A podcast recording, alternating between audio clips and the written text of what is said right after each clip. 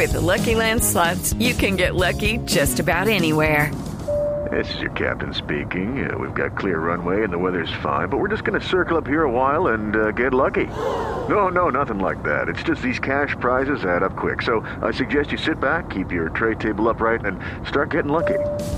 Play for free at LuckyLandSlots.com. Are you feeling lucky? No purchase necessary. Void where prohibited by law. 18 plus terms and conditions apply. See website for details.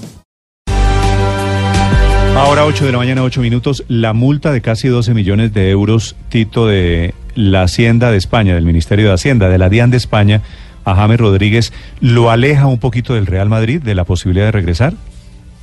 Sí, Néstor, a ver, se dice que Cristiano Ronaldo se cansó de, de, esta situación porque también salió la noticia, son 19 millones que tiene que pagar Cristiano y dos años de cárcel que obviamente no va a ir a la cárcel Cristiano.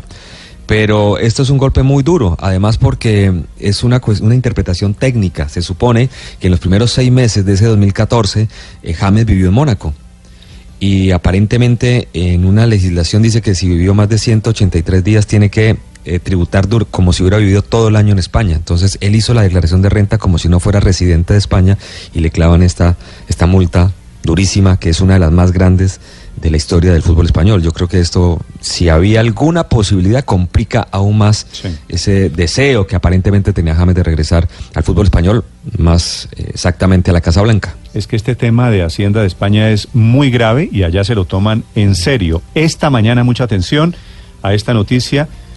La Hacienda de España aceptó el pacto de Ronaldo. Va a pagar 19 millones de euros, pero también dos años de cárcel.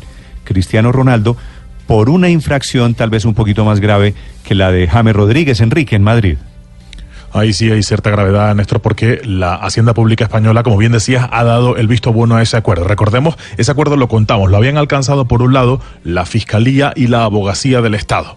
Ese acuerdo se había alcanzado, cómo no, con los abogados de Cristiano Ronaldo. Ahora la agencia tributaria dice que sí, que ese acuerdo le es satisfactorio y así Cristiano tendrá que pagar una multa, como decías, de casi 19 millones de euros, son 18 millones 800 mil euros. Y además va a ser condenado a dos años de prisión. En efecto, como decía Tito Puchetti, no va a cumplir esa pena de prisión porque es de dos años y porque es su primer delito. Eso sí, si volviera a cometer otro delito en España que tuviera categoría penal, seguramente sí iría a prisión.